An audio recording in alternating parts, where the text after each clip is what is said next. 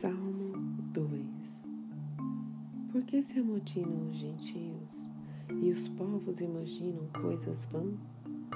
Os reis da terra se levantam e os governos consultam juntamente contra o Senhor e contra o seu ungido, dizendo: Rompamos as suas ataduras e sacudamos de nós as suas cordas.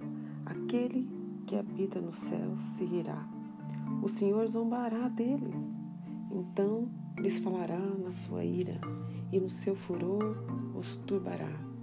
Eu, porém, ungi o meu rei sobre o meu santo monte Sião.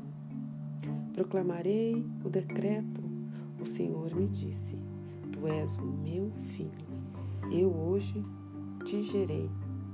Pede-me, e eu te darei os gentios por herança, e os fins da terra por tua possessão.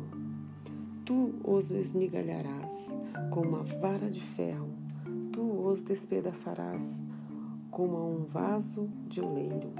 Agora, pois, ó reis, sede prudentes, deixai-vos instruir, juízes da terra. Servi ao Senhor com temor e alegrai-vos com tremor. Beijai o filho, para que se não ire e pereçais no caminho, quando em breve se acender a sua ira. Bem-aventurados todos aqueles que nele confiam.